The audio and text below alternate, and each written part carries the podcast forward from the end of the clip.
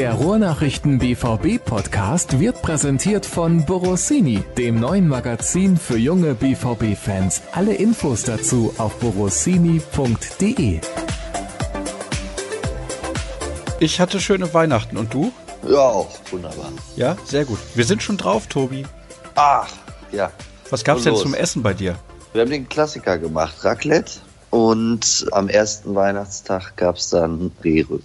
Also Oh. ich habe gut, gut geschmaust. Das war super. Das hört sich doch sehr gut an. Bei uns gab's auch Raclette am ersten Weihnachtstag. Also da scheinen die Geschmäcker nicht weit auseinander zu liegen. Alles rein in die Pfanne oder bist du Purist und nur Käse? Nee, ich bin dann schon derjenige, der so alles reintut, was irgendwie zu finden ist, muss ich ganz ehrlich sagen. Ja, siehst du, ich nicht. Immer immer nur Käse und kippt das dann überall drüber. Aber gut. Ah, okay, interessant. Ne? Ja. Aber wir wollen ja heute nicht übers Essen sprechen. Das machen wir in diesem Podcast ja schon Ja, relativ ist häufig. Flo, genau, das ist, glaube ich, Florian Grögers Part. Ja. Uns, Eben. Ja. Und der ist ja heute gar nicht mit dabei. Erstmal So. schön, dass ihr Zeit gefunden habt, reinzuschalten. Zu unserer Jahresrückblicksendung haben wir uns viel vorgenommen und mal gucken, was so draus wird.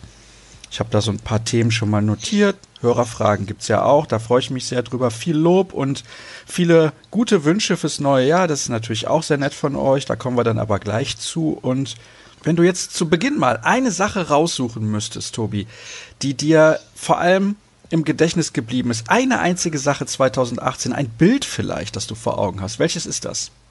Fällt mir leicht. Also ich würde ähm, tatsächlich die Einwechslung von Mario Götze beim Spiel gegen Augsburg nennen. Das ist vielleicht ungewöhnlich, weil eine Einwechslung bei einem 4 zu 3 Spiel eigentlich nicht so besonders auffällt. Noch dazu, wenn es eben 4-3 ausgeht und Paco Alcázar in so einem Spiel drei Tore macht. Aber die Einwechslung fand ich sehr besonders, weil sie unheimlich herzlich war, fast frenetisch für Mario Götze, der gerade davor eine ganz, ganz schwierige Zeit hatte. Und das war irgendwie, irgendwie eine ganz, ganz tolle Geste vom Publikum. Sehr emotionaler Moment, glaube ich, für Götze, hat er auch selber so gesagt. Äh, Ich fand es im Stadion auch sehr emotional. Dann hat er kurz danach auch noch ein Tor geschossen. Also das hat das ganze Paket dann irgendwie abgerundet. Ist mir noch sehr präsent. Das ist ja ganz interessant, dass das diese eine Szene ist. Ich kann mich auch sehr gut dran erinnern. Und die Stimmung in diesem Moment im Stadion war schon relativ besonders. Auf jeden Fall. Also ich finde, das sind so, ja, das sind so Momente, also äh, hört sich jetzt so, so pseudo-fußballromantisch an, bin ich aber vielleicht eigentlich auch ein Fußballromantiker, aber ich finde, das sind so, ja, das sind so die Sachen, die den Fußball irgendwie besonders machen. Ich finde das super, wenn man irgendwie merkt, da passiert was Besonderes und dann merkt man vor allen Dingen auch, dass das Publikum ein Faktor wird. Also sowohl in dem Moment für Götze als auch hatte man den Eindruck für die ganze Mannschaft, für das ganze Spiel. Und ich finde, das ist immer so, was, was hat, das hat man nicht zu häufig im Stadion, aber manchmal hat man das und wenn man eben, eben dann so richtig spüren kann, ja, also wie quasi das Publikum was auf dem Platz überträgt und dann passiert was auf dem Rasen. Das finde ich immer super. Da, wie gesagt, kann ich mich auch sehr, sehr gut dran erinnern und deswegen kann ich absolut nachvollziehen, dass du dir diese eine Szene ausgesucht hast. Wir wollen aber jetzt mal chronologisch zurückblicken auf das, was in diesem Jahr passiert ist. Und ich habe mir hier als erstes notiert, aus in der Europa League. Jo, gegen Salzburg. Das war, also das war sportlich, glaube ich, der Tiefpunkt des ganzen Jahres. Das war fußballerisch an, ja, an, an, ich weiß gar nicht, wie man das sagen, aber das war wirklich, das war schon eine Blamage. Also nicht, weil man gegen Salzburg nicht ausscheiden darf. Die sind zwar nie in der Champions League, aber in der Europa League sind sie ja irgendwie recht erfolgreich. Aber es ging tatsächlich um das Wie. Und das war eine Runde vorher. Gegen Bergamo war es schon irgendwie weiter gestümpert. Und gegen Salzburg war es dann vorbei. Und das war, also das war sportlich mit das Schlechteste, äh, was ich seit Ewigkeiten, glaube ich, vom BVB gesehen habe. Und danach war die Stimmung wirklich auf dem Tiefpunkt. Das hat sich ja dann irgendwie auch in der Liga zwar immer mal wieder kurz berappelt, aber nicht so richtig. Und dann ist man ja irgendwie froh gewesen, als man am Ende der Saison, also der vergangenen Saison, dann, warum auch immer, so richtig wusste es keiner, äh, noch Vierter geworden ist und zumindest mit, mit einem blauen Auge davon gekommen ist. Also du fandest das noch schlechter als das 0 zu 6 bei den Bayern. Ja, also, ja, also in der ganzen Rückrunde gab es, also, ja, ich weiß nicht, vielleicht war es der Tiefpunkt, also ich glaube gegen Bayern, da hat sagen wir es mal so, gegen Bayern hat es mich weniger überrascht, wenn man so in der damaligen Verfassung nach München fährt, dann kann das passieren. Also das passiert anderen Mannschaften auch, aber also gegen Salzburg, ich dachte halt, sie, sie biegen es irgendwie gegen Salzburg, dass das keine, keine spielerische Glanzleistung werden würde. Das, das war eigentlich zu dem Zeitpunkt klar. Aber irgendwie hat es mich dann doch überrascht, dass es dann wirklich zu dieser Blamage gekommen ist. Also klar, die Klatsche in München war, äh, war auch ein Tiefpunkt oder ein weiterer Tiefpunkt, aber so der Tiefpunkt, wo es wirklich so am miesesten war, also da würde ich, würde ich das aus in Salzburg nehmen. Wobei ja tatsächlich, also wenn wir jetzt mal von der Heimniederlage gegen Salzburg absehen, dieses 0 zu 6 bei den Bayern, glaube ich, Stögers erste Bundesliga-Niederlage als BVB-Trainer gewesen ist. Genau, also die Klatsche in München jetzt. Und das war, ja, also, und die war natürlich heftig. Also, zumal ich mich jetzt gar nicht genau erinnern kann, aber ich glaube, es stand zur Pause 4-0, 5-0. Also, es war, es war ja tatsächlich so, dass man am Ende froh sein musste, so, so, so absurd das klingt, dass die Bayern nicht 90 Minuten so komplett ernst weitergemacht haben, weil man wirklich irgendwie mit, mit noch schlimmeren fast hätte rechnen müssen. Ich erinnere mich, dass Gonzalo Castro da auch ganz früh ausgewechselt worden ist und danach dann auch einen ganz schwierigen Stand hatte beim BVB. Also die kamen, aber ja, trotzdem war es nicht überraschend, dass sie in München verloren haben, weil eben der Fußball die ganze Zeit über ähm, ähm wenig überzeugend war äh, und, und weil, weil man eben dann bei den Bayern und die waren ja in der vergangenen Saison eben da auch unter Jupp Heinkes dann gut unterwegs, ähm, da kann man eben unter die Räder kommen. War aber nichtsdestotrotz war auch nicht schön. Also vielleicht, ähm, weiß ich nicht, wenn wir jetzt ähm, Hans-Joachim Watzke oder Michael Zorg fragen, vielleicht würden die auch sagen, dass das am schlimmsten war. Aber also Salzburg, bleibe ich bei, war, war auf jeden Fall auch ein richtiger Tiefpunkt. Ich glaube, der Tiefpunkt. Und danach gab es ja noch relativ viele Niederlagen ich zähle jetzt gerade mal, eins, zwei, drei, vier, fünf, sechs Spiele gab es noch und drei wurden verloren, nämlich das Derby auf Schalke und dann an den letzten beiden Spieltagen gab es jeweils eine Niederlage zu Hause gegen Mainz. Da hätte meiner Meinung nach ein Unentschieden ja schon gereicht, um die Champions League Qualifikation klarzumachen und dann eben die Niederlage zum Abschluss in Hoffenheim. Und dann hat's ganz knapp gereicht und irgendwie finde ich zumindest ein bisschen symptomatisch für das halbe Jahr unter Peter Stöger, also ein bisschen mehr als ein halbes Jahr war es ja dann am Ende, dass man sich so reingehangelt hat in die Königsklasse. Das passte irgendwie. Ja, genau. Reingehangelt, durchgemogelt, irgendwo da. Zwischen ist das, glaube ich, anzusiedeln. Es war ja dann tatsächlich so, dass gerade am letzten Spieltag, als Leverkusen dann gegen Hannover relativ schnell führte, äh, tatsächlich die Gefahr bestand, dass man es auch aufgrund des Torverhältnisses noch aus der Hand gibt. Und das war dann so eine Mischung aus, aus Glück und Unvermögen seitens Bayer Leverkusen, dass man es eben gepackt hat. Und ich glaube, dass das, äh, dass das ein ganz, ganz wichtiger Tag im, im Jahr 2018 gewesen ist, weil die Stimmung nach der Saison war wirklich mies. Also die Mannschaft ist weggeschickt worden von den Fans. Da gab es dann auch keinen Applaus mehr dafür, dass man irgendwie in die in die Champions League gekommen ist. Ähm, aber also so bitter dieser Tag in Hoffenheim war, weil man da ja auch sang- und klanglos verloren hat, ähm, obwohl noch so viel auf dem Spiel stand, war dann am Ende trotzdem ein, ganz wichtiger Tag, an dem man sich dann irgendwie freuen durfte, dass man, dass man eben zumindest dieses Minimalziel vierter Platz und das Minimalziel Champions League erreicht hat. Äh, und dadurch, glaube ich, auch eine ganz wichtige Grundlage geschaffen hat, um um jetzt diese Saison äh, spielen zu können, ähm, die ja nun vom Gefühl das komplette Gegenteil ist von dem, was in der vergangenen Rückrunde über weite Strecken vorgeherrscht hat. Ja, allerdings, das kann man, glaube ich, so sagen. Und vor allem hat diese Qualifikation für die Champions League, glaube ich, so einen Transfer wie den von Axel Witzel möglich gemacht, der wahrscheinlich nicht nach Europa zurückgekommen wäre, also vielleicht schon, aber um in der Europa League zu spielen, eher nicht. Ja, das glaube ich auch. Also, das, also Champions League-Teilnahmen sind schon ein ganz, ganz fettes Argument, wenn es darum geht, Spieler zu überzeugen. Und äh, da äh, kann man mit der Europa League äh, mit Sicherheit nicht so punkten ähm, wie mit, mit der Königsklasse. Ähm, bei allem Geld, das äh, auch in Dortmund mittlerweile gezahlt wird. Ähm, das wäre schon schwierig geworden. Also äh, Thomas Delaney und so, das hätte ich mir noch vorstellen können. Abdu Diallo auch. Aber ob Axel Witzel wirklich zu einem Club gegangen wäre, der nicht in der Königsklasse, das wage ich mal zu bezweifeln. Und der, der Transfer hat ja auch relativ spät stattgefunden. Also da war ja längst klar, wo, wo der BVB spielen würde. Und insofern war, war dieser, äh, ich glaube, es war der 12. Mai, wenn ich das richtig auf dem Schirm habe, in Hoffenheim. Das war schon ein ganz wichtiges Datum 2018. Also das ist ja sensationell. An einzelne Ergebnisse kannst du dich nicht so genau erinnern, aber an welchem Tag das Spiel stattfand, das weißt du noch. Ja, manchmal ist es verrückt. Wie würdest du denn so notentechnisch dieses erste halbe Jahr einordnen? Also gibt es da noch die 4,5 oder war es eigentlich eine 5?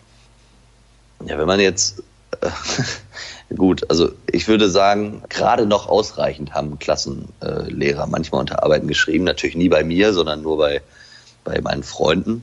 Aber ja, das, also es wurde ja irgendwie gerade noch so dass das Minimalziel erreicht. Und äh, ich habe da auch mal mit Hans-Joachim Watzke drüber gesprochen, der hat auch gesagt, also bei uns endet dann so ein, so ein Katastrophenjahr oder so eine Katastrophensaison äh, in der Champions League. Insofern sollte man das zumindest immer kurz in Relation setzen. Das heißt, man hatte das Gefühl, der BVB hat gespielt wie ein Absteiger und ist damit am Ende Vierter geworden. Also das spricht natürlich auch trotz allen Problemen, die da waren in der, in der vergangenen Saison, dafür, wie hoch mittlerweile A der Anspruch ist, aber B auch die Qualität. Also dass die Mannschaft in der Lage ist, sich dann durch so ein, so ein Jahr mit einem Trainerwechsel, mit so einem kompletten Antilauf in der Hinrunde, wo man irgendwie vom Platz, äh, vom Platz 1 auf Platz 8 abgeschmiert ist, sich trotzdem ins Ziel zu retten und sich ja gegen, gegen so Konkurrenten wie ja eben Bayer Leverkusen oder auch München Gladbach und äh, so weiter und so fort, äh, sich trotzdem durchzusetzen. Spricht vielleicht auch ein bisschen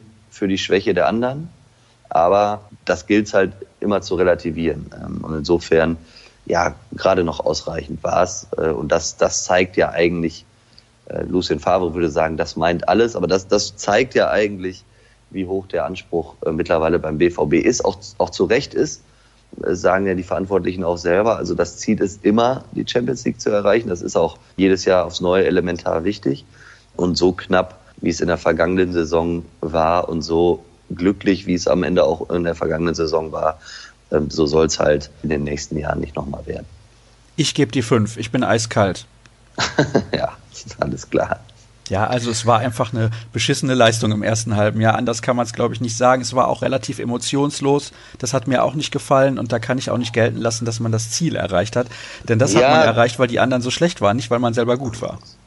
Ja, das ist ja dann immer die Frage. Also wahrscheinlich ist es eher eine Mischung aus beiden, weil man hat eben auch die Punkte geholt. Man hatte ja auch dann in den direkten Duellen, klar, man hat das Derby auf Schalke, war auch schlimm, das war auch nicht akzeptabel. Auch die letzten beiden Spiele dann, Roman Weidenfeller gegen Mainz im Heimspiel sollte seinen Abschied kriegen, hat man auch nicht hinbekommen. Der konnte dann nur hinterher irgendwie gefeiert werden von der Südtribüne. Aber man hat natürlich auch, und das war ja das, was man auch nicht so richtig nachvollziehen konnte, man hat dann auch so Spiele gehabt wie zu Hause gegen Leverkusen, wo es dann auch wirklich um die Wurst ging. Die hat man dann, wenn ich mich richtig erinnere, 4-0 weggefegt und da im Endeffekt tatsächlich sogar im direkten Duell, äh, wenn man es dann runterbrechen will, die 34 Spieltage, äh, im direkten Duell die, die Grundlage dafür gelegt, dass am Ende das Torverhältnis gereicht hat. Ähm, also war natürlich nicht alles schlecht, aber äh, gemessen an dem, wie die Mannschaft jetzt spielt, ja, war es natürlich ein ganz anderer Schnack, über den wir da reden. Und dann kam Lucien Favre und alles wurde gut? Ja, dann kam unter anderem Lucien Favre und alles wurde gut, würde ich sagen, weil ich glaube, dass, dass der Trainer einen, ganz großen Anteil daran hat, dass wir jetzt uns unterhalten, ähm, kurz vor Jahreswechsel und der BVB irgendwie mit sechs Punkten Vorsprung Tabellenführer und Herbstmeister in der Bundesliga ist. Ähm, das war so natürlich nicht zu erwarten. Ich glaube, das hat auch so keiner erwartet, auch intern nicht. Da hat, glaube ich, noch nicht mal einer drauf gehofft. Also wird maximal geträumt, aber mehr nicht. Aber es ist ja ein bisschen mehr passiert. Also Matthias Sammer und als externer Berater hinzugezogen, Sebastian Kehl als Leiter der Lizenzspielerabteilung, ähm, installiert von, von Michael Zorg und Aki Watzke. Und auch der Kader wurde natürlich schon deutlich verändert. Also wenn man sich die erste Elf anguckt, die jetzt gespielt hat gegen Borussia Mönchengladbach oder auch beim Sieg gegen Bayern München zum Beispiel, und wenn man sich dann so die äh, Mannschaften anguckt oder die Aufstellung anguckt in der vergangenen Rückrunde, dann, dann hat die Mannschaft jetzt schon ein anderes Gesicht. Und ich glaube, dass das alles Faktoren sind, äh, warum alles, alles gut geworden ist. Was war denn abgesehen von Lucien Favre das, was der BVB deiner Meinung nach im Sommer so richtig gemacht hat? Also ich glaube, dass es mehrere Sachen gibt, die es da aufzuzählen gilt. Ich, ich glaube, was ich erstmal, also was man eigentlich voraussetzen muss, aber was, glaube ich, trotzdem keine Selbstverständlichkeit ist im, im Bundesliga-Geschäft ist, dass man Hans-Joachim Batzke und Michael Zorg tatsächlich hoch anrechnen muss, dass sie sich sehr kritisch hinterfragt haben und dass sie auch zu dem Schluss gekommen sind, okay, wir müssen was verändern und wir, wir müssen uns vielleicht auch Hilfe dazu holen. Sprich, das ähm, hat Michael Zorc ja auch mal erklärt, dass es alles vielleicht ein bisschen zu viel geworden ist mit, mit Transfergeschäften, mit, mit Verhandlungen, mit Beratern etc., so dass er es nicht mehr geschafft hat, vielleicht so nah an der Mannschaft zu sein, wie es hätte sein sollen. Stichwort Kehl als Leiter der Lizenzspielerabteilung dazu zu holen, der eben noch näher dran ist an der Mannschaft, der genau mitbekommt, was passiert in der Kabine und der dann eventuell auch eingreifen und korrigieren kann. Das hat er, glaube ich, auch sehr, sehr gut gemacht, seitdem er da ist. Matthias Sammer dazu zu holen mit einem kritischen Blick von außen. Also ich, ich glaube, man darf die Rolle von Matthias Sammer nicht, nicht überbewerten, wie es manchmal vielleicht gemacht wird. Nichtsdestotrotz, glaube ich, auf jeden Fall ein wichtiger Faktor. Also wenn diese berühmten Elefantenrunden, von denen jetzt immer schon die Rede ist, dann tagen, dann ist Matthias Sammer natürlich schon ein kritischer Geist, der immer seine Meinung sagt und der sicherlich für Kontroverse sorgt. Und ich glaube, dass das, dass das immer gut ist. Und ich finde, dass das, und wenn man jetzt mal so den Vergleich zieht, vielleicht auch zu Bayern München, die natürlich auch aus einer ganz anderen Phase kommen, wo, wo unheimlich lange, zumindest auf nationaler Ebene, unheimlich viel Erfolg war. Da hat man so ein bisschen den Eindruck, ohne das jetzt übertrieben despektierlich zu meinen, dass Uli Hoeneß und, und ähm, Karl-Heinz Rummenigge so diesen Schritt des sich Öffnens und sich Eingestehens, dass man es vielleicht mit Hilfe besser machen könnte als alleine, dass sie diesen Schritt noch vor sich haben oder diese Einsicht. Und die hat Borussia Dortmund eben mittlerweile hinter sich und hat da gerade so auf Struktur äh, oder auf struktureller Ebene definitiv, glaube ich, vieles in die richtige äh, Bahn geleitet und sich auch zukunftsfähig aufgestellt. Und dann hat man eben, das war der erste Schritt, und dann hat man eben auch genau analysiert, woran hat es denn gehapert im Kader oder bei der Kaderzusammenstellung hat sich dann auch eingestanden, dass man da im Sommer 2017 ähm, nicht unbedingt alles richtig gemacht hat und hat dann versucht zu korrigieren. Die offizielle Sprachregelung ist ja, dass, dass der Verein immer noch dabei ist zu korrigieren und dass er dafür zwei Sommertransferperioden braucht, um den Kader so aufzustellen, wie er dann perfekt sein soll, nach der Vorstellung der Bosse so. Ja, und dann, dann schauen wir mal, wie der Kader dann letztendlich aussieht. Aber das hat natürlich, das hat natürlich äh, in diesem Sommer extrem schnell geklappt. Und ich glaube, ein kleiner Faktor, das ist nicht der entscheidende. Also das, was ich gerade erzählt habe, ist alles das, was den Erfolg erklären kann. Ähm, aber dann gibt's auch noch so ein bisschen den Faktor, ja, ich weiß nicht, ob das Zufall ist oder Glück ist. Äh, also manchmal entwickeln sich dann einfach so Sachen. Das passiert dann einfach. Also ich glaube, als, als Paco Alcázar verpflichtet worden ist, hat jeder gehofft, dass der ein paar Tore schießt. Aber dass der so jetzt schon in der Hinrunde zum Beispiel sämtliche historische Joker-Rekorde der Bundesliga knackt, die andere irgendwie über 34 Spieltage, das sind dann so Dinge, die kann man, die kann man ja nicht einplanen oder die kann man nicht vorhersehen. Und das manchmal ergeben sich irgendwie einfach so Geschichten und so Erfolge passieren einfach. Und das ist ja auch was ganz Schönes im Fußball. Es läuft dann einfach. Und ich glaube, da gibt es so ganz gute Anhaltspunkte dafür, dass das beim BVB ein bisschen so gewesen ist.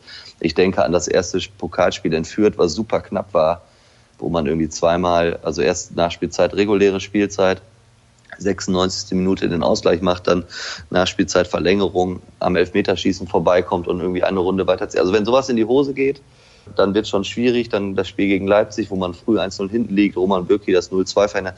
Also man hat sich so irgendwie so reingearbeitet in die Saison, reingekämpft. Das war ja am Anfang auch nicht glanzvoll. Ne? Und aus diesen ersten Erfolgen, die man sich dann irgendwie so richtig erarbeitet und erzwungen hat, auch mit teilweise mit dem nötigen Quäntchen Glück, ist dann halt so ein, so ein Lauf entstanden.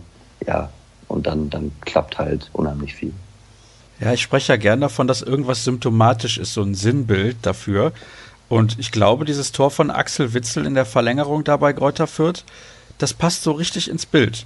Weil das war auch so eine Initialzündung. Dann ist er direkt angekommen, obwohl er da ja wenig Spielzeit bekommen hat in den ersten Partien, bis er dann irgendwann mal von Anfang an gespielt hat. Ich weiß gar nicht, in welchem Spiel das war, aber ich meine, sowohl gegen Fürth als auch gegen Leipzig wäre er von der Bank gekommen. Das gucke ich jetzt gerade mal Ja, ich glaube, gegen Leipzig hat er direkt von Anfang an ja, gespielt und da hat, er dann auch, da hat er ja dann auch wieder getroffen. Also das ist dann tatsächlich so, dass, äh, dass, dass zwei Tore waren, die auch Axel Witzel unheimlich geholfen haben. Der hat die WM gespielt in, in Russland mit Belgien, überragend gespielt, äh, Dritter geworden, hat dann ganz wenig Vorbereitung gehabt, ja, hat ganz wenig auch, auch an, an irgendwie Grundlagen sich eigentlich erarbeiten können und hat dann trotzdem so gut wie jedes Spiel gemacht, weil er einfach auf Anhieb unverzichtbar war. Also das hat man ganz schnell gemerkt. Die Tore haben dazu beigetragen. Aber es war natürlich, es war natürlich auch sein Gesamtauftritt, der einfach bärenstark war. Und dann hat er auch während der Länderspielpausen immer noch für Belgien gespielt. Also der hat schon wirklich ein richtig, richtig krasses Pensum abgespult jetzt in der Hinserie. Ich glaube, der ist auch froh, dass Weihnachten ist und jetzt in der Rückrunde dann ähm, auch mal mit einer Vorbereitung äh, reingeht. Das heißt nicht, dass er jetzt noch besser wird, aber ich glaube trotzdem, weil das war einfach schon verdammt gut, aber ich glaube trotzdem, dass ihm die Pause gut tut. Und ja, also das war auf jeden Fall, also das war ein wichtiger Moment. Dieses, dieses Spiel in Fürth bin ich ganz sicher. Dann auch das gedrehte Spiel nochmal zu Hause gegen Leipzig. Also überhaupt diese Erfahrung zu haben, direkt zu Saisonbeginn zwei wirklich komplizierte Spiele, beide nach einem Rückstand noch zu gewinnen. Das war richtig gut. Dann, dann kam ja auch das Spiel in Hannover, was gar nicht toll war, aber dann auch der Heimsieg gegen Frankfurt und sprich irgendwie zu Hause direkt so eine Bank zu sein. Und das sind so Puzzleteile, die, die alle irgendwie dazu beitragen oder die alle zusammen dann dieses erfolgreiche Bild der Hinrunde irgendwie gestalten. Ich habe jetzt hier, was den Jahresrückblick angeht, nur noch einen Namen tatsächlich auf meinem Notizzettel, aber ich gucke mal, was mir die Ergebnisliste noch so verrät. Und das ist so eine Sache, die wollte ich auf jeden Fall noch ansprechen. Der Spielplan hat Borussia Dortmund durchaus in die Karten gespielt, nämlich zu Hause gegen Leipzig, zu Hause gegen Frankfurt, zu Hause gegen die Bayern. Also die Mannschaften, die richtig stark sind, auch Gladbach dann nochmal am Ende, die hat man alle zu Hause gespielt. Jetzt mit Ausnahme von Hoffenheim. Schalke in dieser Saison nicht so stark, deswegen möchte ich das ein bisschen anders einordnen. Aber ansonsten, Leverkusen natürlich noch auswärts, aber die haben auch so ihre Probleme, haben jetzt den Trainer entlassen. Da übernimmt Peter Bosch auch sehr interessant, dass diese Lösung da so gewählt wurde. Aber der Spielplan war sicherlich nicht zum Nachteil des BVB.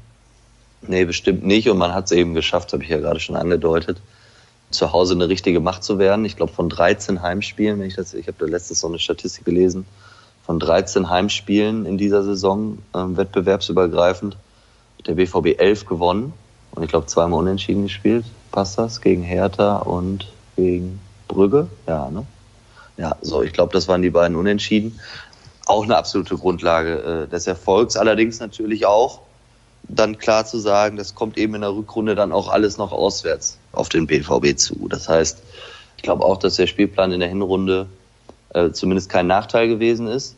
Aber ja, die schwierigen Auswärtsspiele oder viele schwierige Auswärtsspiele, die stehen jetzt nach dem Winter noch an. Insofern schauen wir mal andererseits, solange der BVB seine Heimspiele weiter so und hätte ja zuletzt auch auswärts immer gewonnen. Also das äh, sollte man jetzt nicht so hochhängen, aber zu Hause ist natürlich schon echt ein, echt ein Brett. Das ist übrigens korrekt. Gegen Hertha 2-2, gegen Brügge 0-0. Dann gehen wir ganz kurz natürlich auch noch auf die Königsklasse ein. Das war sensationell, dass man da tatsächlich als Gruppensieger durchgegangen ist, auch wenn man am Ende ein bisschen die Schützenhilfe des FC Brügge benötigt hat. Aber das hat man sich auch erarbeitet. Ja, bestimmt. Also das, das hat mich dann auch überrascht, dass Atletico das noch hat liegen lassen am letzten Gruppenspieltag gegen Brügge, nachdem der BVB ja gegen Brügge eigentlich schon gepatzt hatte, äh, hatte ich nicht damit gerechnet, dass Atletico das auch passiert. Aber ja, nichtsdestotrotz war es einfach vor allen Dingen ein unheimlich souveräner Auftritt. Also auch wenn man jetzt Gruppenzweiter geworden wäre, knapp hinter Atletico, wäre es auch kein, kein Beinbruch gewesen. Es ging ja darum, sich nach dieser völlig verkorksten Champions League-Saison in der Spielzeit davor einfach auch auf internationaler Bühne ein Stück weit zu rehabilitieren und so ein bisschen das, Verzeihung, das Image schon ein bisschen wieder aufzupolieren. Das hat funktioniert. Souveräne Siege gegen Monaco, ein glücklicher auch da so, so, so, so ein Stottersieg in Brügge mit so einem ganz, ganz krummen Tor von Christian Pulisic, der irgendwie angeschossen wird und dann wird er zur unhaltbaren Bogenlampe. Äh, und dann gewinnt man da 1-0 und, und kommt halt irgendwie so rein in die, in die Champions League-Saison, so wie man auch in die Pokalsaison irgendwie reingekommen ist, auch in die Bundesliga-Saison. Ja, und dann, dann hat sich eben aus diesen geglückten Auftaktspielen hat sich, hat sich dann irgendwie äh, in allen Wettbewerben so ein, dieser Lauf entwickelt. Das wurde dann mit einem, mit einem souveränen Heimsieg gegen Monaco quasi veredelt, dieses glückliche Ergebnis in, in, in Brügge. Und dann, dann natürlich mit dem Highlight, mit dem, mit dem, äh, mit der Gala zu Hause gegen Atletico, wo man dann, glaube ich, das erste Mal gezeigt hat oder spätestens so richtig gezeigt hat, dass mit dem BVB eben auch in, im, in Fußball Europa wieder zu rechnen ist in dieser Saison.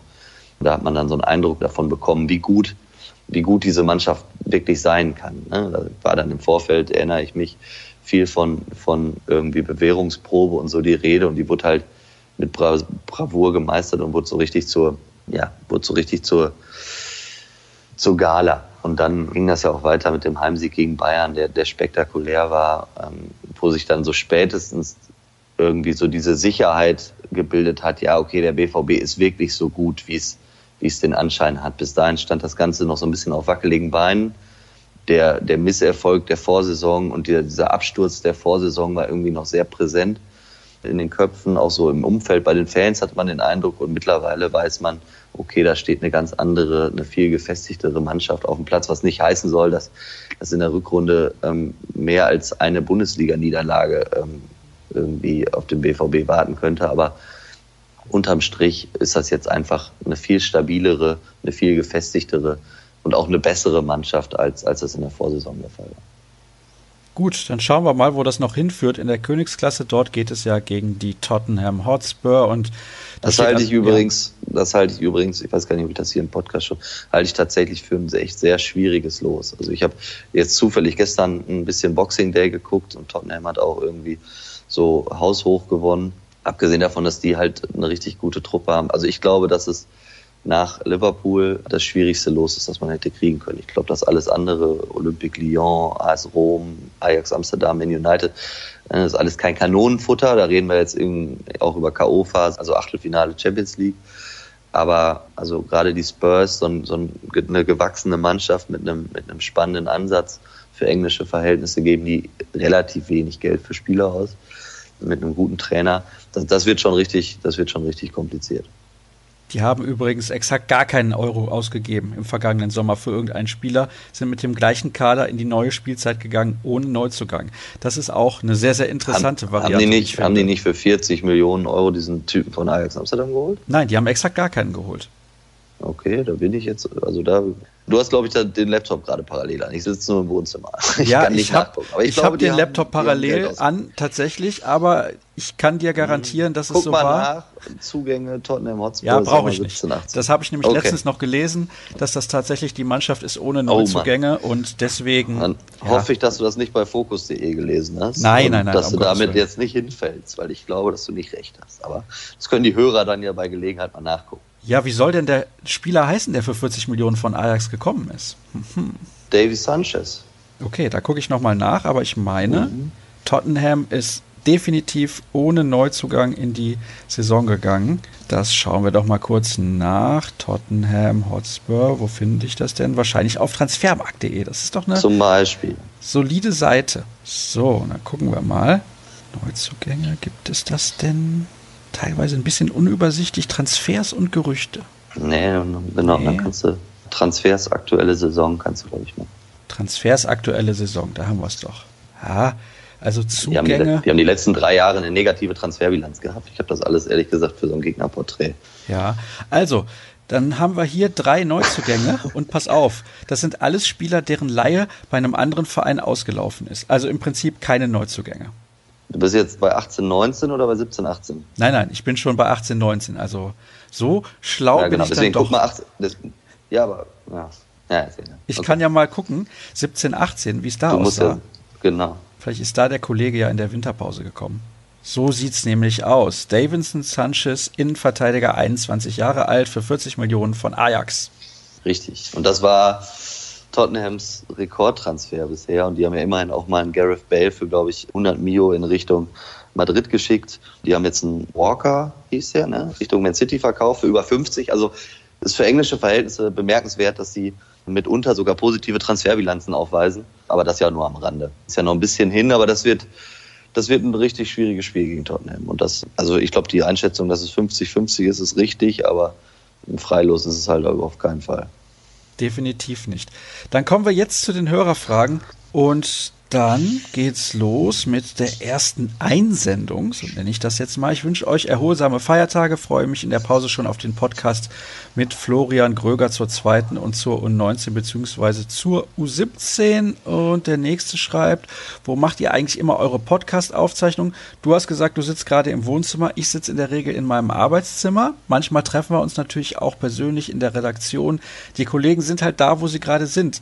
Teilweise war das schon mal im Auto vor dem Trainingsgelände Trainingsgelände, im Frühstücksraum des Hotels, ja, keine Ahnung, wo sie sonst noch so rumsitzen, das weiß ich natürlich nicht immer, in der Redaktion, ja, also das unterscheidet sich, manchmal gehen wir ja dann auch ins Radiostudio, aber in der Regel ist es so, ich sitze zu Hause in meinem Arbeitszimmer und die Kollegen sind irgendwo unterwegs. Dann mal den, was anderes. Den nächsten, ja? den nächsten machen wir dann wahrscheinlich aus Mabea, nehme ich an. Ne? Ja, also ja. den übernächsten dann, weil ich glaube, vor dem Trainingslager darüber zu sprechen, wie in Mabea so das Wetter wird, ist nicht so interessant. Mhm. Dann was anderes, wie viele Hörer habt ihr so im Schnitt rein aus Interesse? Macht weiter so, ich mag eure Arbeit. Natürlich erstmal danke dafür. Also ich weiß, dass wir, das habe ich nämlich extra nachgeguckt, auf Podigy bieten wir ja den Podcast auch an. Der wird dann auf unterschiedliche Plattformen verteilt, wie Spotify und so weiter. Liegen wir jetzt insgesamt bei 450.000 Downloads. Also das könnt ihr dann durch die Anzahl der Sendungen teilen, dann wisst ihr, wie der Schnitt ungefähr aussieht. Und was haben wir denn hier noch? Warum ist der Kollege Klaverkamp nicht mal Gesprächspartner beim Podcast? Persönliche Animositäten, es kann natürlich nur einen Sascha geben in der Sendung. Ne? Deswegen lade ich den völlig bewusst nie ein und möchte da einfach gar keine Konkurrenz. Aber Spaß beiseite, es ist natürlich so, er ist der Chef der Redaktion, ne, Tobi? Richtig.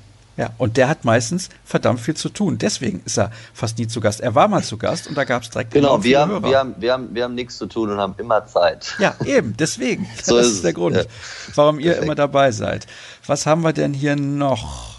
Mich würde mal interessieren, welche Begegnungen ihr dieses Jahr für besonders denkwürdig haltet, sowohl positiv als auch negativ. Ansonsten danke für ein sehr schönes, unterhaltsames und informatives Podcast-Jahr von und mit euch und einen guten Rutsch in ein hoffentlich gesundes 2019, schreibt Stefan. Danke dafür und ja, eine Begegnung besonders positiv, eine besonders negativ. Was hast du dir rausgesucht? Ja, haben wir eben schon ein bisschen angedeutet. Also negativ bleibe ich bei dem, bei dem Salzburg-Spiel das war, ich meine, man kann auch das Derby nehmen, man kann auch das Bayern-Spiel nehmen, aber ich nehme Salzburg und positiv habe ich ja eben schon diese Götze-Geschichte erzählt, da, da würde ich, glaube ich, auch bei Augsburg bleiben.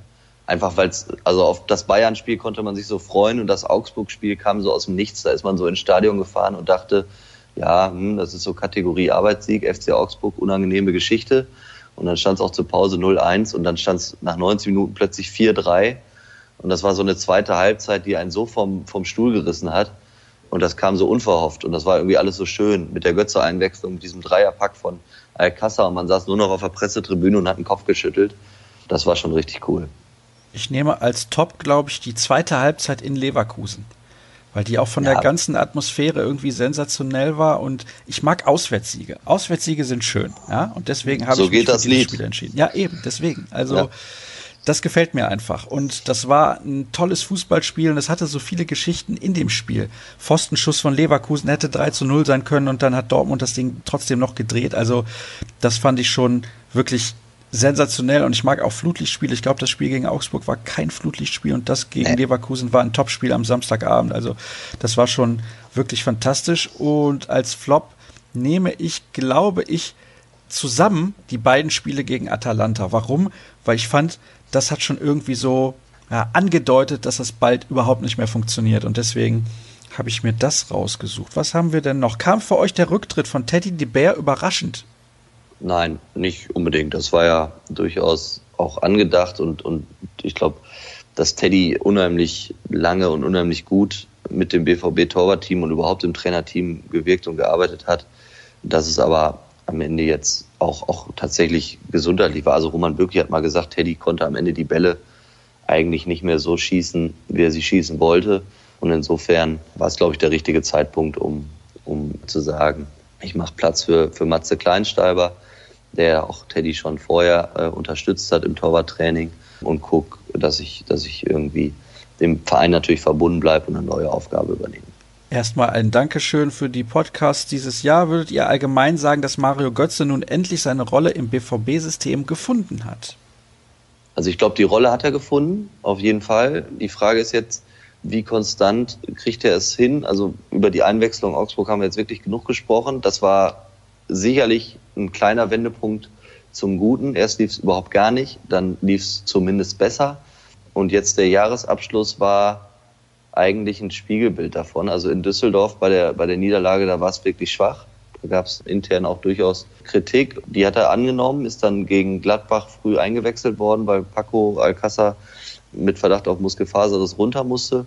und hat dann wahrscheinlich sein bestes Spiel, glaube ich, 2018 gemacht. Also äh, nicht nur wegen der zwei Assists, war sehr präsent, gute Aktionen gehabt, auch noch eine große Torchance von Guerrero kurz nach der Pause aufgelegt. Also da hat man halt wieder gesehen, was das für ein besonderer Fußballer sein kann. Und ich glaube, dass er, dass er jetzt insofern angekommen ist, dass er natürlich immer unter diesen 13, 14, 15 Kandidaten ist, die für das Spiel wichtig werden können. Also sprich auch immer im Kader ist. Das war ja auch nicht immer so. Und der dann auch, der der Mannschaft dann auch wieder was geben kann. Und ich glaube, er ist zumindest auf dem richtigen Weg, sagen wir es mal so. Es ist eine sehr spekulative Frage, schreibt Pierre. Wäre der BVB unter der aktuellen Führung um Sammer, Kehl, Watzke und Zorg auch im letzten Jahr mit dem damaligen Kader unter Bosch gescheitert? Ich glaube schon. Ich habe ja eben gesagt, also es ist, es ist tatsächlich sehr spekulativ und ähnlich wie, wie jetzt in dieser Saison dann auch der Erfolg bis zu einem gewissen Punkt erklärbar ist und der Rest einfach passiert ist. Das ist so meine Überzeugung. So war es auch letzte Saison ein bisschen mit dem Absturz unter Bosch. Da ging es ja unfassbar los. Und dann war, der, also der, der, der Absturz war ja schon beispiellos irgendwie, dann von eins auf acht, aber da hat ja auch wirklich gar nichts mehr geklappt. Und ich, also auch das war zum Großteil zu erklären, aber auch nicht alles daran. Das war dann so das Gegenteil von dem, was in dieser Hinrunde passiert ist. Ich glaube aber einfach, dass, dass eben auch die, die Kaderumstrukturierung ein ganz, ganz entscheidender Faktor ist für den Erfolg, den wir in dieser Hinrunde haben. Der Absturz wäre vielleicht ein bisschen sanfter vonstatten gegangen, aber ich glaube nicht, dass das jetzt nur, weil Sebastian Kehl und Matthias Sammer, ich will die Arbeit überhaupt nicht kleinreden, aber ich glaube nicht, dass der BVB jetzt dann mit Peter Bosch irgendwie ständig so weitergespielt hätte wie zu Saisonbeginn. Und ich glaube, dass auch jetzt rückblickend betrachtet dieser Misserfolg halt einmal da sein musste, um sich vielleicht die richtigen Fragen zu stellen und um eben die richtigen Schlüsse dann auch aus, aus dem Misserfolg zu ziehen und dass das alles dazugehört, warum, warum der BVB jetzt so entspannt in die Winterpause geht. Insofern spekulative Frage, ja. Wäre es mit Sammer und Kehl unter Bosch viel besser gelaufen? Ich glaube nein. Unter wem war die Saison 2017-18 schlimmer, Bosch oder Stöger? Unter Bosch war sie ja zumindest häufig recht spektakulär. Also ich sag mal, so ein 4-4 gegen Schalke ist natürlich aus BVB-Fansicht oder überhaupt aus BVB-Sicht eine Katastrophe und eigentlich schlimmer als jede Niederlage irgendwie gegen Freiburg oder so. Aber es ist natürlich erstmal für den neutralen Fußballbetrachter zumindest ein ziemlich denkwürdiges Spektakel gewesen. Unter Stöger war es halt häufig sehr ergebnisorientiert, um es mal positiv zu formulieren, oder einfach unfassbar langweilig und unansehnlich, um es mal so mit der Fußballbrille zu sehen. Und insofern ja, unter, also unter Bosch war der Unterhaltungswert höher, deswegen fand ich es dann am Ende unter Stöger, unter Stöger schwieriger, zumal die Ergebnisse ja manchmal gar nicht so schlecht waren und es ja dann auch irgendwie geklappt hat, aber es war natürlich fußballerisch von den Darbietungen her, war schon sehr dünn. René wünscht uns alles Gute und viel Gesundheit für 2019 und unseren Familien auch. Und er freut sich schon auf das kommende Jahr als Hörer. Nun seine Frage, musste Peter Bosch beim BVB seinen Vertrag noch auflösen für Leverkusen? Boah, okay. Ich glaube nein. Ich bin aber jetzt tatsächlich, ich will jetzt auch keinen Quatsch erzählen hier auf Sendung. Ich meine, dass man sich bei der Trennung auf eine Abfindung geeinigt hätte, aber so hundertprozentig, es ist viel passiert seitdem, in über einem Jahr, so hundertprozentig, also müsste ich jetzt tatsächlich nochmal nachrecherchieren, aber ich würde jetzt mal sagen, Tendenz nein, das war alles abgewickelt. Wir haben jetzt übrigens bewusst keine Fragen beantwortet, wie was für Spieler sollte der BVB in der Winterpause kaufen, was passiert mit Julian Weigel und so weiter und so fort, ist ein Jahresrückblick. Da kümmern wir uns dann demnächst drum und das werde ich definitiv nicht vergessen, keine Sorge, das bauen wir dann noch ein. Zum Abschluss, Tobi, würde ich gerne von dir noch wissen, wer ist dein Spieler der Hinrunde? Denn das habe ich ja zuletzt auch die Kollegen Dirk Krampe und Florian Gröger gefragt nach dem Spiel gegen Borussia Mönchengladbach. Deswegen würde ich das gerne von dir wissen. Und wer ist dein Flop des Jahres? Das ist schwierig. Ich weiß, ich soll jetzt wahrscheinlich kurz antworten. Versuche ich auch. Also ich lege mich fest, Marco Reus. Der war in der Rückrunde schon wichtig und jetzt in der Hinrunde hat er mich einfach unheimlich überzeugt und ein Stück weit auch überrascht, dass er nicht nur ein überragender Kicker ist, sondern dass er eben auch ein überragender Kapitän ist. Die Entwicklung fand ich, fand ich bemerkenswert bei allen anderen Gewinnern, die es natürlich noch gäbe. Und das gönne ich mir jetzt eben. Axel Witzel, dann Axel Sagadou, Paco Alcázar, Jadon Sancho und noch mehr. Also gab es viele.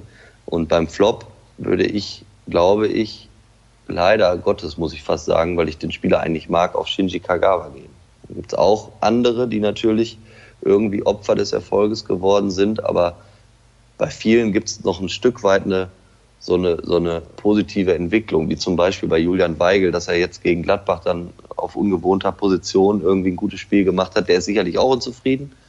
Gibt es auch noch andere, aber Shinji Kagawa ist so komplett durchs Sieb gefallen und wird ja, glaube ich, diese Winterpause, sofern er einen Verein findet, den BVB auch noch verlassen. Und das war eine Entwicklung, mit der ich auch einfach so nicht gerechnet habe, weil ich Kagawa häufig als wertvoll gesehen habe und irgendwie auch gedacht habe, er könnte dem BVB-Spiel immer noch was geben, aber das hat mit Lucien Favre so gar nicht funktioniert und dass er jetzt eben auch bei so einem Spiel wie in Monaco, als er dann doch eine vermeintliche B11 gespielt hat, noch nicht mal im Kader war, das war dann schon sehr aussagekräftig.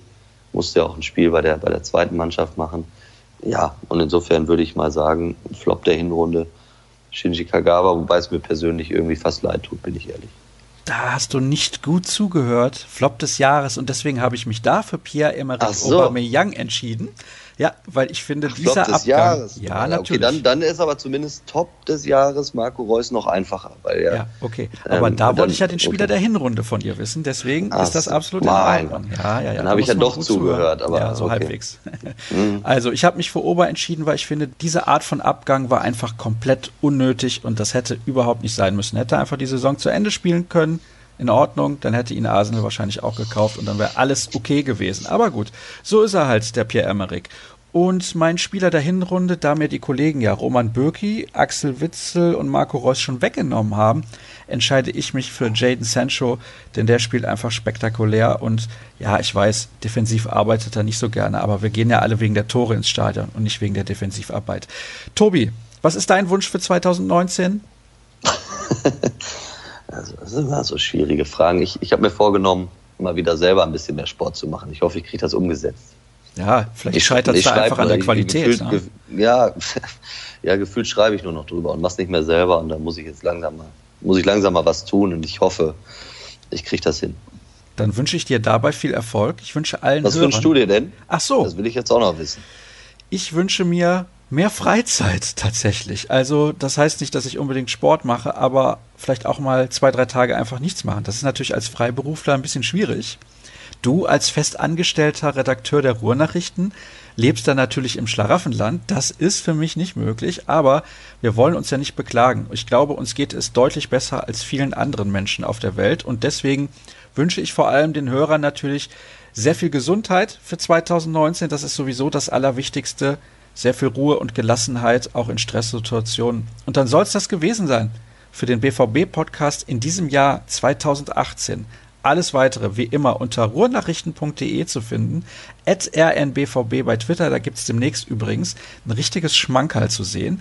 Darauf möchte ich schon mal verweisen. Gibt es dann ein Silvester und Tobi findet ihr bei Twitter unter Tobi Jören, mich unter Start einen guten Rutsch und dann hören wir uns wieder im Jahr 2019. Bis dann. Tschüss. Alles Gute. Tschüss.